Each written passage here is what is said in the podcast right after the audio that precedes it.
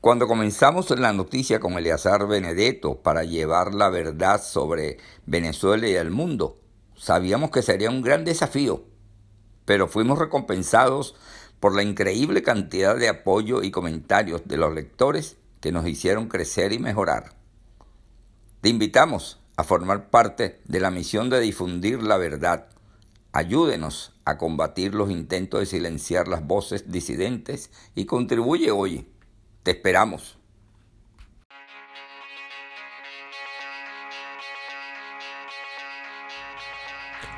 Guayoyo Azucarado presenta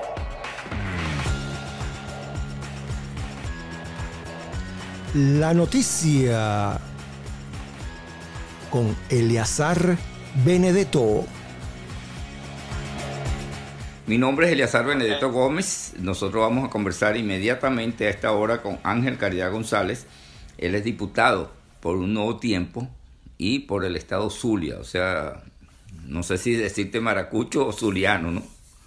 Porque hay veces que uno ve un maracucho y no, yo no soy zuliano, yo soy de la costa oriental. Entonces, tú sabes cómo es, ¿no? no tú eres de Maracaibo. Eh, yo soy, estoy orgulloso de que la capital del Zulia sea Maracaibo. Ah, entonces eres Maracucho. Ciudad amada, pero yo soy de la costa oriental del lago. Ah, bueno, sí, porque yo allá en el Suárez me conseguí muchos colegas y entonces me decían esas cosas, ¿no? Javier José, por ejemplo, él es de que se conectó en este momento. Cuando estemos conversando, Ángel, eh, allí tú vas a ver personas que van a hacer preguntas. No sé si tú la estás viendo y tú se la puedes responder de, sin necesidad de que yo la, las mencione. Muy bien, excelente. Sí, Ángel Caridad González está en Houston. Primero, preguntarte. Tú eres como los otros diputados que se han, han salido para evitar que se lo detengan. Por ejemplo, allá en, en Bogotá está Juan Pablo García, un diputado de 20 Venezuela. Y así como él, hay muchos en, alrededor del mundo. Richard Blanco está en Argentina. Entonces nos gustaría, ah bueno, Richard Blanco que de un nuevo tiempo. Eh, también nos gustaría conocer, entonces, tú estás aquí, ¿por qué? Bueno, ante todo, buenas tardes. Tengan todas, eh, todos tus seguidores. Gracias. seguidores y todos los que se conecten. ¿eh? Saludos a todos, saludos a nuestra hermosa llamada Venezuela. Que Dios la bendiga y la proteja siempre, a la igual que todo el mundo, pues. Bendiciones para todos. Bueno, Eleazar, este, la experiencia de haber sido diputado por primera vez desde el 2015 para acá, donde obtuvimos un contundente triunfo debido a una unidad sólida, casi perfecta, con una estrategia bien definida que nos llevó a obtener una gran mayoría de la Asamblea Nacional. Ha sido extraordinaria y vivir todo lo que hemos vivido, pues ha sido excelente. Pero brevemente para explicarte el por qué yo estoy acá, déjame pues aclarar que no estoy en Houston, estoy en el estado de Texas, pero en Dallas. Ok. Este es producto que, dada la lucha política que hemos desplegado en el año 2000, desde el año 2013, cuando fui candidato a alcalde, estoy en la lucha política desde el liceo prácticamente, lucha política social. Y en el año 2013, cuando fui candidato a alcalde, a 13 días de las elecciones, asesinaron a un candidato a concejal que iba en mi fórmula política. ¿Ve? Exactamente 13 días antes de las elecciones, luego de recibir diversas amenazas que más nunca pensé yo que iban a llegar hasta ese punto. En el año 2014 promovimos actividades solicitando justicia para con el asesinato cobarde y vil de nuestro candidato a concejal José Chirinos, que en paz descanse. Y en ese año del mes noviembre del año 2014, casi un año después, eh, privan de libertad al supuesto sicario. Y nunca a quienes participaron intelectualmente en ese hecho abominable. Sin embargo, nosotros actuamos, eh, solicitamos siempre, le hicimos seguimiento al caso y eh, ganamos la diputación en el 2015, hicimos todo lo que hemos hecho, eh, la lucha contra esa barbarie que han hecho contra la Asamblea Nacional desde el, antes de instalarnos. Este, y en el año 2019, exactamente, cae abatido el supuesto sicario que en el año 2014 privaron de libertad. En julio en junio, el 29 de junio del 2019. Y yo me pregunto, ¿qué hace esa persona en libertad? ¿Qué hacía esa persona en libertad? Ya te iba a preguntar eso. Por, por el enfrentamiento con la policía del Estados Unidos. ¿Y por qué estaba en libertad? Eh, la, la banda o el colectivo donde él pertenecía y los familiares decían que yo tenía que pagar con mi vida el que esa persona estuviera muerto. haya muerto, porque resulta que yo supuestamente nunca lo dejé de hostigar. Si me enteré que estaba libre porque resulta que lo mataron, en el, o sea, que lo mataron en un enfrentamiento con la policía del Estado Unidos. Tiempo después me doy cuenta, pues, porque me interesé en investigar, en averiguar qué pasó, o sea, eh, supuestamente Omar Prieto utilizó su poder político para ponerlo en libertad y ponerlo a liderizar una de las tantas bandas que ese gobernador, entre comillas, dirige y gerencia en el estado Zulia.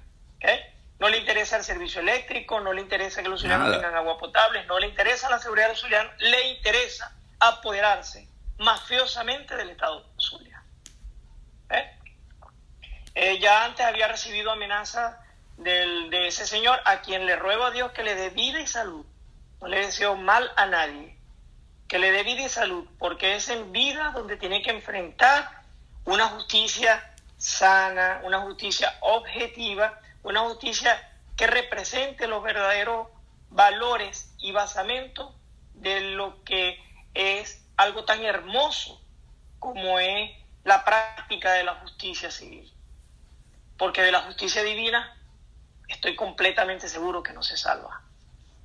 Está bien. Entonces, por eso ruego que le dé vida y salud, porque es en vida que tiene que pagar todo el daño que le ha hecho al Estado Zulia, todo el daño que le ha hecho a los zulianos. Tú estás aquí desde el 2019. por el cual estoy.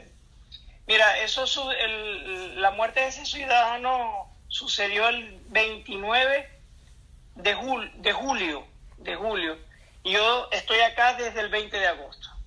Eh, 2019. Atacaron mi hogar del 2019. Atacaron el hogar donde vivo. Este, el mismo día del entierro de ese señor, pues atacaron mi hogar con disparos, con piedras. Bueno, este, después posteriores amenazas. Lamentablemente tengo familiares todavía allí, en nuestra hermosa patria, que era patria de seguridad, que era nación de vivir bien, que era nación de progreso, de desarrollo, de estudiar, de trabajar, de enlazar las mejores convivencias con nosotros los venezolanos y con todo aquel que llegaba a nuestra patria a cumplir sus sueños, como toda la vida fue. Pero bueno, todas estas experiencias tenemos que sacar lo mejor de ellas. Claro. Estamos conversando con Ángel Caridad González y de verdad, verdad, yo lamento mucho de todo lo que tú planteas porque yo tengo más de una historia que conozco de, de, esa, de, esa, de esos acontecimientos, no solamente en Maracaibo, sino en toda Venezuela. Pero sí me preocupa lo de Maracaibo. Maracaibo era, voy a hablar en pasado, un estado, como tú lo acabas de decir, próspero, eh, con gente trabajadora, con que había luz, que había agua, en comparación con otros estados. Pues, por ejemplo, en donde de, mi estado, Anzuategui, eh, comparado con el Zulia, bueno, el Zulia se lo lleva eh, pues, por los trotes, pues, totalmente. Pero ahora ha bajado, ha bajado. El Zulia, como todos los estados, se han puesto igualitos, al mismo nivel. Entonces la pregunta es la siguiente. ¿Qué hemos hecho? Tú que debes conocer un poco más que yo en este asunto. ¿Qué hemos hecho nosotros los venezolanos para merecernos esto? El, no hay moneda, la moneda ya no funciona, el funciona el dólar y eso que esta, entre comillas, revolución está en contra de los Estados Unidos, pero le encanta un billete verde. ¿Entiendes? Entonces, eh, nosotros estamos, no, no, sé qué hemos hecho, pues yo me siento eh, libre de culpa. Yo no he hecho nada que, que haga daño así a, lo, a, la, esa mal llamada revolución. Entonces, ¿qué ha pasado? Que, que, la gente se duerme. Mira, Eleazar, eh, para fortalecer lo que tú estás diciendo, Dios me dio esa honorabilidad, me regaló la honorabilidad y la oportunidad de ser primero venezolano. Y de segundo, de haber nacido en el estado Zulia. Y de tercero, de ser honradamente y orgullosamente del municipio Rafael María Baral, Mene Grande, donde nació la era petrolera el 31 de julio del año 2014, del año 1914. 106 años se cumplieron se van a cumplir el próximo 31 de julio, de producción petrolera de dicho pozo. ¿Ok? Ahí nací yo, ahí me desarrollé. Y el circuito que yo represento como diputado son cuatro municipios, Baral, Barmores Rodríguez, Lagunillas y Simón Bolívar. Dentro del renglón, especialmente en el municipio de Lagunillas, se obtenía el mayor poder per cápita de todo el país, creo que de Latinoamérica, en los años de la democracia. Lagunillas. En Lagunillas, lo que es Ciudad Ojeda. Y en, la en el municipio de Baral, en la parroquia San Timoteo, bueno, prácticamente podrían hacer fogata con el dinero que producían los ciudadanos producto de la explotación petrolera. Entonces, todo esa, toda esa barbarie que ha sucedido posteriormente y que nos quitó la calidad de vida es producto, y yo creo que los venezolanos tenemos que sacar lo mejor de estos 20 años. Por ahí hay algunas cosas que me preocupan, porque si nos ponemos a revisar un poquitico, un poquitico nada más la historia sin ahondar en ella, tenemos que desempolvar el nombre de ese nombre que le molestaba a muchos de su mismo partido y del otro partido y de los opositores y de todos opositores a esta barbarie que estamos viviendo. Tenemos que desempolvar el nombre de Carlos Andrés Pérez.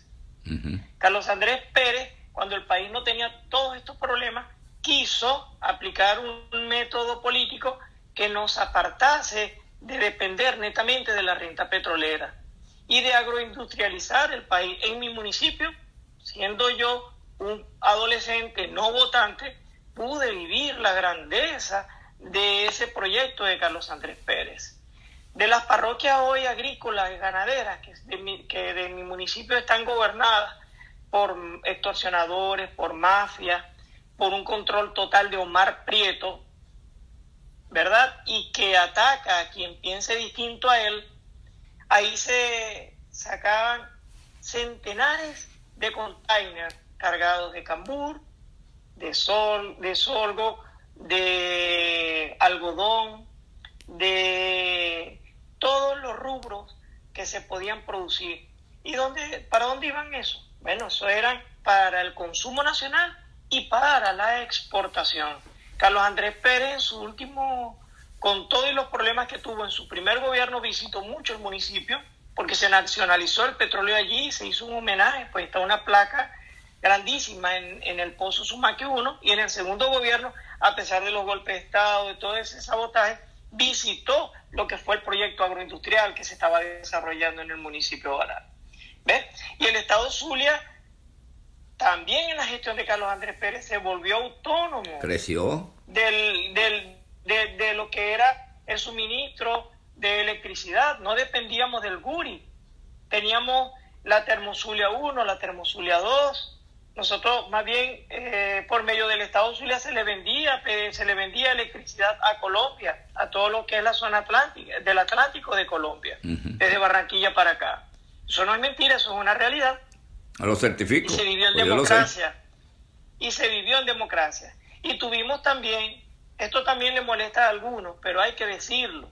Hay que decirlo porque nosotros, lo que adversamos a este gobierno, tenemos que unirnos y sí deliberar los desacuerdos, eh, plantear las diferencias con grandes debates adentro y no irnos inmediatamente al exterior para solamente ganar, querer ser populista, ganar puntos individuales que son momentáneos, pero que la misma dinámica de la política se los va a arrebatar si nosotros no nos fortalecemos como debe ser.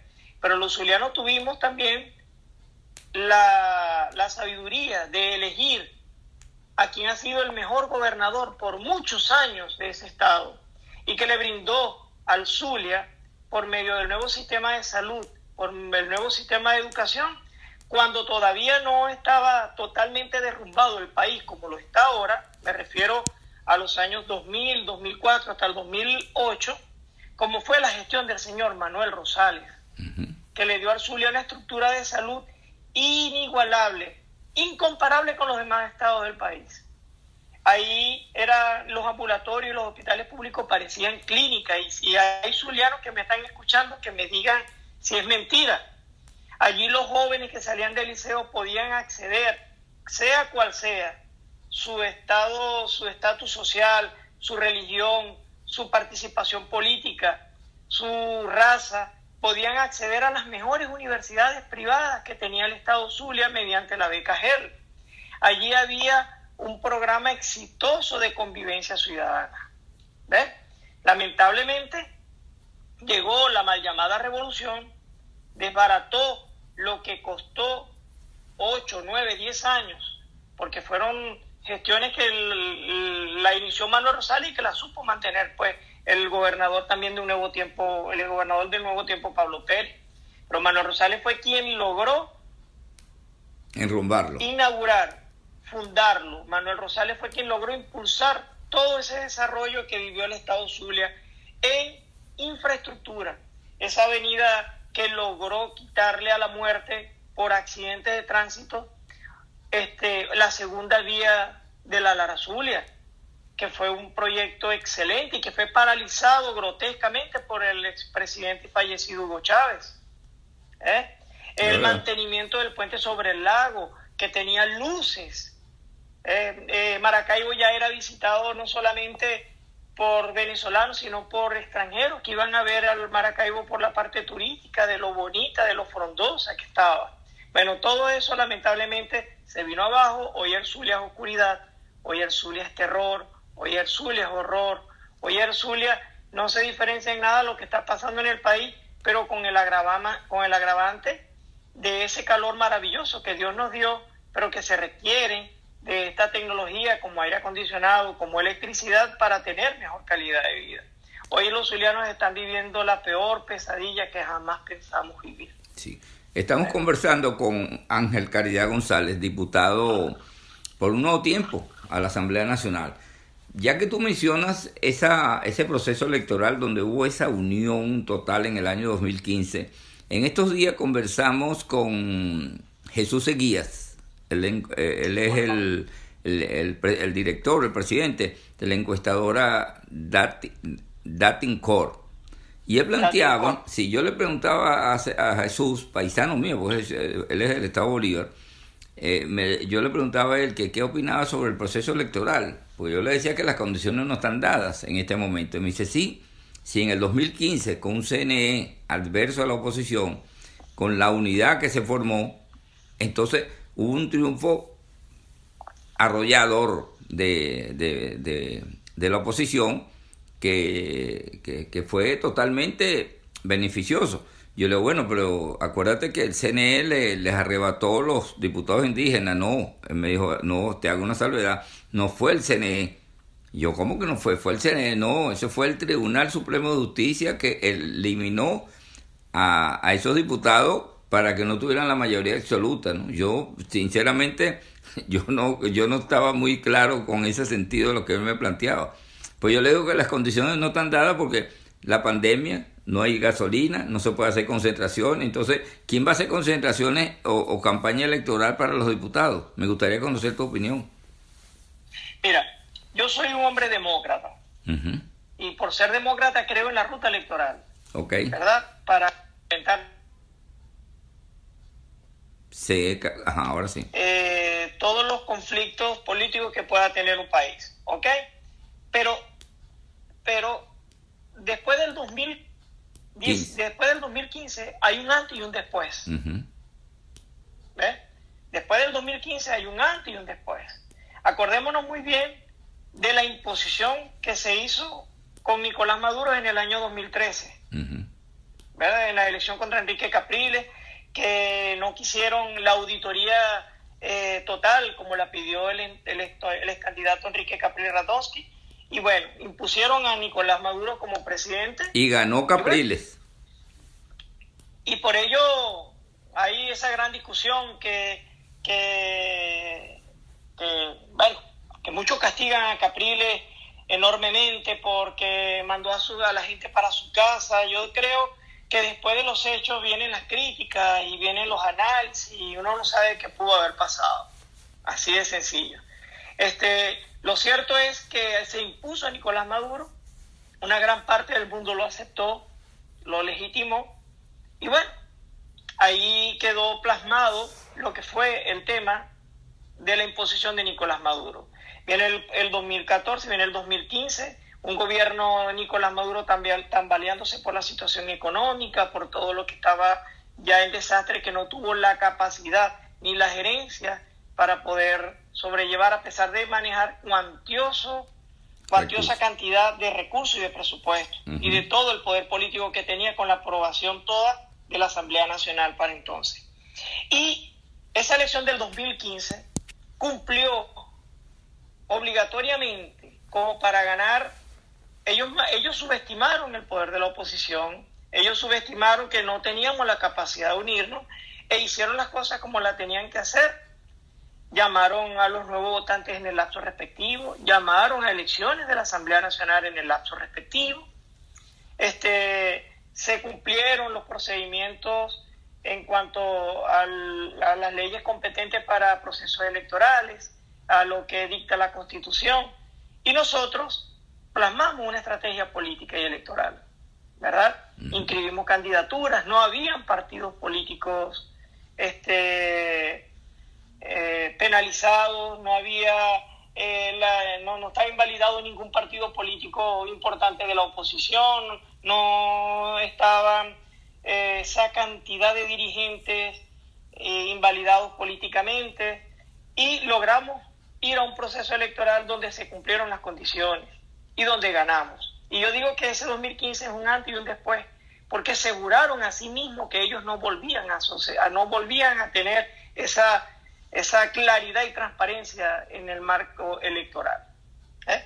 El gran error nuestro fue que en el año 2016 no aprovechamos la debilidad después de la derrota que le propinamos para tener la valentía de llegar a un acuerdo con ellos, de aceptar, que era lo que solicitaban ellos, que, aceptara, que aceptáramos a Nicolás Maduro hasta que se le venciera el periodo, ya tenía dos años y medio en la presidencia, ¿verdad? Y nosotros hubiésemos podido acordar allí que se hicieran las elecciones de gobernadores en el año 2016 con las condiciones electorales correspondientes. Estoy convencido que la paliza hubiese sido enorme, le hubiésemos quitado la mayoría de los estados. Y que las elecciones presidenciales se hubiesen hecho en el, en el proceso cuando se indicara, que era en el año 2018, en diciembre del año 2018. Caímos desde entonces en el año 2016 con unos conflictos, claro está, con esa gente no es fácil llegar a un acuerdo. Con esa gente ya está demostrado que no se puede llegar a ningún acuerdo. Con esa gente, esa gente no es ni siquiera eh, políticamente acordada. Ellos están ya sustentados con otros mecanismos que no son los que se vieron en otros países. Aquí está metido el narcotráfico, está metido el terrorismo. Hay bandas eh, hay organizaciones internacionales de gran talla a nivel de lo que es el terrorismo. El ISIS, el Hezbollah, el Ayatollah, eso es verdad. Ahora incursionan directa y desproporcionadamente las FARC, el ELN. ¿Cómo nosotros podemos llegar a un acuerdo político con ellos? ¿Cómo nosotros ir a un proceso electoral donde impusieron a un CNE y el, el primer mandado que cumplió fue subir la cantidad de canos, de, la cantidad de, curules. ¿Ves? A 270 ahora. la Asamblea Nacional. Ahora los diputados van a ser más de listas que nominales. Eso es para garantizar por lo menos la igualdad política y legalizar el gobierno de Nicolás Maduro y legalizar todo lo que ellos han hecho. Yo creo que sería un caso error si nosotros vamos a las elecciones. Eh, estoy muy alegre porque hay consenso en lo que es la mayor la mayoritaria oposición que no está de acuerdo en participar en esas elecciones. Sí, ya, ya el Estado... Como dirigente político no estoy de acuerdo. Ya el Estado Lara lo dijo, que el Frente Amplio del Estado Lara, firmado por todos los gremios, asociaciones de vecinos, sindicatos, firmaron pues un acuerdo de que ellos no iban a participar en el proceso electoral. Pero me llama la atención que tú dijiste que en el año 2016 se podían haber sentado a conversar. ¿Qué iban a conversar para, para, hacer, para participar en un proceso electoral? No, no entendí esa parte. nosotros, nosotros ganamos. En el 2015. Nos, instalamos en el 2016. Ok. ¿Y a quién recibimos nosotros en el Parlamento? A Chávez, a Maduro. a Nicolás Maduro, estamos aceptándolo allí como presidente de la República. Venían, venían con, venían con una derrota, estaban débiles. Es más, sentían, estaban sintiendo el verdadero calor en la espalda. Nosotros, lo único que teníamos que decir, nosotros te aceptamos a ti como presidente hasta el 2018, pero desde que ganamos la Asamblea Nacional nos propusieron la Asamblea Nacional Constituyente, el revocatorio. Eh, se fueron los primeros cinco meses discutiendo eso. Cuando nosotros lo que teníamos es que hacer, mira, tú eres presidente hasta el 2018, hasta diciembre del 2018. Y las elecciones de gobernadores son en diciembre del 2016. ¿Eh? Es más, el partido que yo represento, pues se atrevió a manifestar que eh, deberíamos solicitar la elección de gobernadores y de una u otra manera hacer las elecciones presidenciales cuando, cuando, cuando tocasen, pues en el año 2018.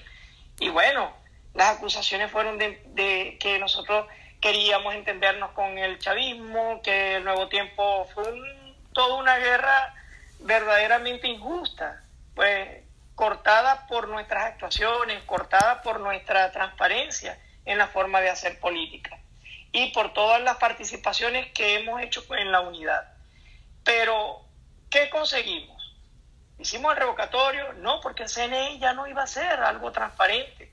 La constituyente, no, porque el CNE no iba a permitir que le quitáramos la cabeza del poder a ellos, así. Era, era, era ilógico pensarlo. Este, ¿Conseguimos una enmienda constitucional? No, porque el TSJ se sentó completamente, como siempre, en la rodilla del, del dictador. Y para aclarar lo que te manifestó a ti, eh, a quien yo respeto mucho, Jesús el presidente de Datin Corp, sí, este, es cierto, fue el TSJ quien eh, decide inconstitucionalmente, inconstitucionalmente, este, em, eliminar. Pues, eliminar lo que era la, la participación de los tres diputados que nosotros tuvimos el triunfo en el estado de Amazonas. Pero nosotros acudimos a una, nosotros se, acudió a la instancia que ellos fueron juramentados por el CNE y a ser juramentados y no hay vuelta atrás. Claro. Y simplemente el CNE guardó silencio. O sea que el CNE sí participó en la eliminación de los tres diputados. Claro. ¿Me entiendes? En la, de los tres diputados, con un TSJ. Ahora yo pregunto, nos unimos, vamos a ir al otro escenario, nos unimos vamos y participamos. Ganamos, ganamos, que es imposible con lo que ya está montado. ¿Ves? Ganamos. Entonces resulta que en enero van a decir que el TSJ dice que estamos castigados porque un diputado escupió en la jardinera. Es verdad. Y vamos y continuamos el juego y alargamos la existencia de Nicolás Maduro en el poder. Sí, pero fíjate, una cosa. Si en el 2013 fueron las elecciones de cuando murió Chávez, fueron unas elecciones que se hicieron inmediatamente y ganó Maduro. No, no, no participaron porque era ilegal. Participó nada más este señor de, del Estado Lar, Falcón, y, un, un, cristiano también, no recuerdo el nombre, y ganó Maduro. Bertucci. Bertucci. Ajá, entonces gana Maduro. Entonces, de allí pasó todo el tiempo hablando de que si es legal, que si no es legal, que no lo reconocemos. Llega el 15, gana la Asamblea Nacional, el 16, entonces el señor que toma la posesión de la presidencia de la pasa sacando todos los cuadros echados, pasó todo el año en eso, no No, no, pero eh, te corrijo, en la elección donde participó Falcón y Bertucci, no fueron antes del triunfo de la Asamblea Nacional, fueron en el 2018 para maquillar el triunfo de Nicolás. Ah, fue no fue en el 13. No, no, en el 13 fue Enrique Caprile. Ah, ok. Gracias, gracias por la corrección. Es no, no, No, tranquilo. Tranquilo, no te preocupes. Fue, fue en el año 2018. Es más, cuando el mundo comienza a, a, no aceptar, a no reconocer a Nicolás Maduro desde el año 2018 en adelante. Y acordémonos, que en el año 2019 más del 60-70% de Europa reconocía a Nicolás Maduro. Y que por un trabajo de la Asamblea Nacional. Sí, un pelo mío. Nombramos, y que, y que, y que nombramos, y a quien nombramos como presidente interino de Venezuela, se ha logrado que hoy el 85-90% de Europa no reconozca a Nicolás Maduro. Es verdad. 60 países están reconociendo a Guaidó. Y no solamente decir 60 países suena como poquito, 60, el mundo tiene más, pero 60 países que dominan la parte de lo que es la población mundial, de lo que es la economía mundial, de lo que es el desarrollo mundial. Ok. Nada más y nada menos eso. Es un trabajo que, que es muy fácil decirlo, pero que cómo costó lograrlo, caramba. ¿Verdad? Y que muchos egoístas se empeñan en hacer saber que lamentablemente nuestro compañero diputado y presidente encargado constitucional Juan Guaidó, pues no ha hecho lo que tenía que hacer. Es una situación difícil, es una situación que es compleja, pero que verdaderamente a veces entristece algunas posiciones inmediatistas que sé que están en contra de la dictadura, pero que de una u otra manera sus informaciones desdicen de todo lo que se ha hecho hasta los momentos. Allí está una pregunta de Eddie Zulia. ¿Y qué vamos a hacer ahora? Hola Eddie, saludos. Eh, por cierto, a Eddie, a Eddie le escribí ayer porque lo había aclarado, lo habían involucrado con unos hechos de querer participar o de querer aceptar, bueno, algo así. Mi respeto y saludos a Eddie, paisano del estado Zulia. ¿Qué vamos a hacer?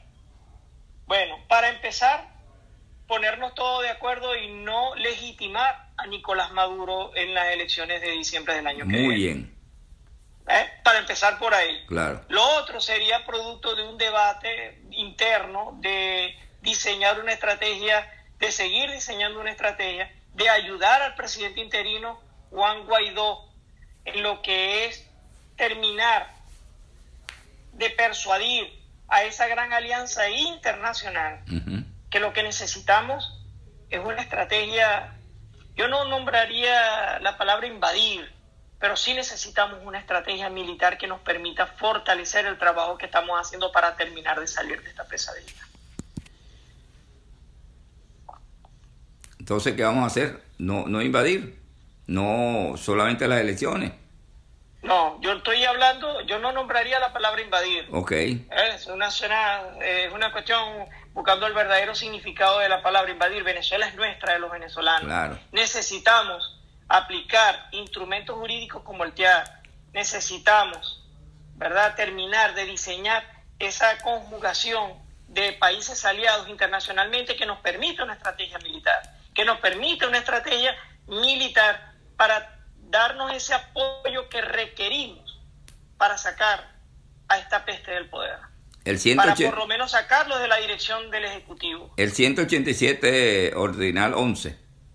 187 Ordinal 11, allí eh, se habla claramente, ¿no? Eh, hay muchos, y yo respeto, que quieren hacer una campaña personal con esto, ¿verdad? Y podrían ganar minutos aplausos. Pero el 187.11 yo creo y estoy convencido que ya se ha solicitado a nivel de todas esas eh, de todos esos viajes, diligencias que ha hecho el presidente Juan Guaidó, que es primero convencer desde la legitimidad que tiene el señor Maduro en la presidencia de Venezuela. Y en segundo lugar, ese apoyo que hemos conseguido de los Estados Unidos es producto de demostración de hechos concretos. Claro. En cuanto a la, a la, en cuanto a la lucha que tenemos contra la dictadura y contra el narcotráfico. ¿Verdad? Claro. Entonces, este, el, 100, el 187 manifiesta que el presidente autoriza la participación militar, bien sea de los militares nuestros hacia afuera o bien sea de militares afuera hacia adentro. Ahí tienes una pregunta de Blancanieves Alana. Saludos, ¿la estás leyendo? Blancanieves Alana, saludos. ¿Es prima mía? Sí, ahí dice. Dice, saludos primo. Como activista política de un nuevo tiempo venezolana, 100% apoyo el trabajo de Juan Guaidó y de la oposición en general. Es una lucha constante que no podemos abandonar. Es guerrera es guerrera de las que, bueno, eh, hasta su hasta de exponerse físicamente, hasta exponer su vida en la lucha que hemos desprendido en todas las elecciones en el municipio de Baral, Ok. que es de donde yo soy. Y por supuesto en el circuito que represento como diputado. ¿Tú fuiste también candidato o fuiste alcalde? Fui candidato. Fuiste Fui candidato. candidato en unas elecciones muy difíciles, Ok. muy difíciles. Por cierto, donde mi amigo de Diarias no me apoyó. Apoyó, apoyó un ala de la división. Ajá. Es importante recordar esas cosas también. Sí. Este, eh, unas elecciones difíciles que logramos eh, armar un equipo que no existía, logramos enfrentarnos a un poder soberbio, a un poder maligno, donde salió asesinado el candidato a concejal. Ujú. ¿Ves? Y que perdimos. Derrota que yo acepté porque conocía los números, era, era, estábamos eh, muy, muy cercanos, pero con una estructura débil, ¿verdad? Fui candidato a alcalde en el 2017. Allí ya las en- encuestadoras como Seijas, eh, otras encuestadoras de la Universidad de Zulia coincidían en darme una ventaja de 18, 20, 21 puntos, que en un proceso normal, que en un país normal es irreversible. Claro. Bueno, y que a las 5 de la mañana todos los miembros principales tenían las credenciales, las, creen- las credenciales eh, cambiadas, tenían todo ese proceso, que es lo que vamos a vivir si participamos en las elecciones del 2015, de ahorita, de diciembre del año que viene, de este año. perdón. Ahí Eddie ¿Eh? Zulia eh, te está aclarando que en el 2007 yo te apoyé. En el 2017, bueno, ya no estaba en el municipio de Baral, él es mi amigo, Sí, no, sí. Lo estoy, no le estoy reclamando nada, simplemente que le recordé que en el año 2013 participó en un proceso de división Ah, que facilitó la reelección del alcalde chavista. Ahora fíjate una cosa, la gente se pregunta, cada vez que nombran a, el, el- el régimen nombra a, a Pedro Pérez para un cargo, eh, el régimen no, cada vez que Guaidó designa a alguien para un cargo, entonces inmediatamente el régimen llega y lo detiene, vas preso, esto es ilegal. Y si no, eh, se va para, se va para afuera, se, se va para fuera del país. Entonces, ¿qué? La gente dice, y, y, y sobre todo, me consta porque yo tengo familia, hermanos, sobrinos, nietos allá, en, en la zona donde yo vivía, que están pasando trabajo. La, la, lo- lo- la comida está carísima. La gasolina no, no, no, no existe para que carguen lo- lo- lo- lo- lo- los agricultores de, de allá de Occidente, de Mérida, de Táchira, cómo hacen para llevar la, lo- los subproductos para el Oriente, pues no hay gasolina. Entonces no, no, el- todo es en dólar y la gente, bueno, no, no alcanza. Yo soy jubilado de una universidad, de la Universidad de Oriente, y hoy anunciaron que iban a pagar el 50% del bono vacacional. Y yo le digo a la gente, y le, mandé a Trompis, Trompis el, el ministro, le digo, si nosotros recibimos el 50% ahora, y el 50% para cuándo, y cua- a cómo estará el dólar, entonces ya es, ya es un pago devaluado, le digo yo, y la gente me preocupa. No me preocupa la agresión del gobierno, lo que me preocupa es el silencio de mi pueblo. ¿Qué me es. responde? Así es. Mira, el pueblo venezolano, yo creo que gran parte de él se ha movilizado, ha apoyado las marchas, ha apoyado todas las protestas. En este momento una no. gran parte, una gran parte, no me refiero al proceso, Ok. no en este momento. En este momento y antes de la pandemia se apoderó de la frustración del pueblo venezolano, se apoderó de la frustración de no poder nosotros haber sacado a Nicolás Maduro con las expectativas que teníamos, Claro. con las expectativas que se crearon de sacarlo antes. ¿cierto? Exacto. ¿Ves? Además de eso, se apoderó el miedo, un miedo entendible, porque esta gente mata, esta gente ha demostrado que es inhumano y así lo está certificando el informe de la Comisión de Derechos Humanos de la ONU. ¿Ves? Que el primero y el segundo fue devastador contra la realidad que se está viviendo en Venezuela. Entonces, ante tal situación, este gobierno ha sabido, mediante estos grupos terroristas, uniformados con, la, con el uniforme de la que en alguna vez fue la honorable Guardia Nacional de Venezuela, Que el honor es su, la- el honor es su divi- di- divisa, pero es la divisa de esto. Exactamente. Ahora eh, están, ahora se crearon estas organizaciones como el FAES, eh, todas esas organizaciones Y los colectivos. Están uniformados, donde están uniformados lo- los terroristas del ISIS, del Hezbollah, donde están uniformados los actores del ELN, de la Ujú. FARC. Es la verdad. es la verdad. Y sin tapujos y sin vergüenza, la ministra usurpadora del terror, Iri Valera, manifiesta que ellos le han dado la libertad a los privados de libertad para defender la revolución. Exactamente. ¿Eh? Entonces, nosotros tomando en cuenta todas esas, todas esas situaciones, sí necesitamos de la actuación estratégica de la, de, la, actuación estratégica del nivel militar de los países aliados para poder enfrentar esta pesadilla. Ese punto nos hace falta a nosotros. Sí, señor. ¿Eh? Para terminar, para terminar de consolidar todo este trabajo importante que ha tenido todo ese empeño y sacrificio de la Asamblea Nacional y de nuestro presidente interino Juan Guaidó. Sí. Mira, ya estamos llegando al final, ya tenemos 40 minutos, han pasado rapidísimo. El mensaje que tú le envías a toda la gente que se ha conectado. Pero 40, 40. 40 minutos. Parece mentira. Sí, señor. Caramba, ¿verdad? El mensaje que le envías a toda esta gente eh, que nos está escuchando, nos está viendo. Bueno, este, de verdad que no es lo mismo hablar desde aquí, y lo digo porque durante 20 años ininterrumpidos luché contra la dictadura y que por vez primera estoy en el exterior. Por vez primera no estoy en mis escenarios de lucha, por vez primera no estoy en el comando de batalla directamente.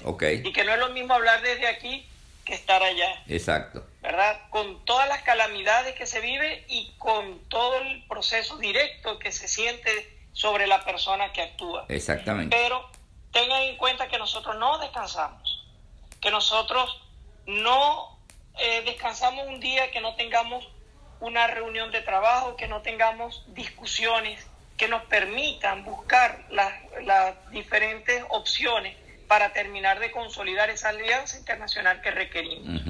Y que nuestro presidente interino, Juan Guaidó, y la Asamblea Nacional están haciendo todo lo posible para que este mismo año nosotros podamos enarbolar nuestra bandera y gritar libertad. La bandera que tengo aquí atrás, que es de siete estrellas la bandera de siete estrellas, la bandera que nos pertenece, la bandera con la cual crecimos, con la cual nos desarrollamos, con la cual usted fue a la universidad y se graduó, sí, señor. con la cual yo fui a la universidad y me gradué, con la cual usted se desarrolló y se volvió un hombre honorable, un hombre trabajador, un hombre exitoso.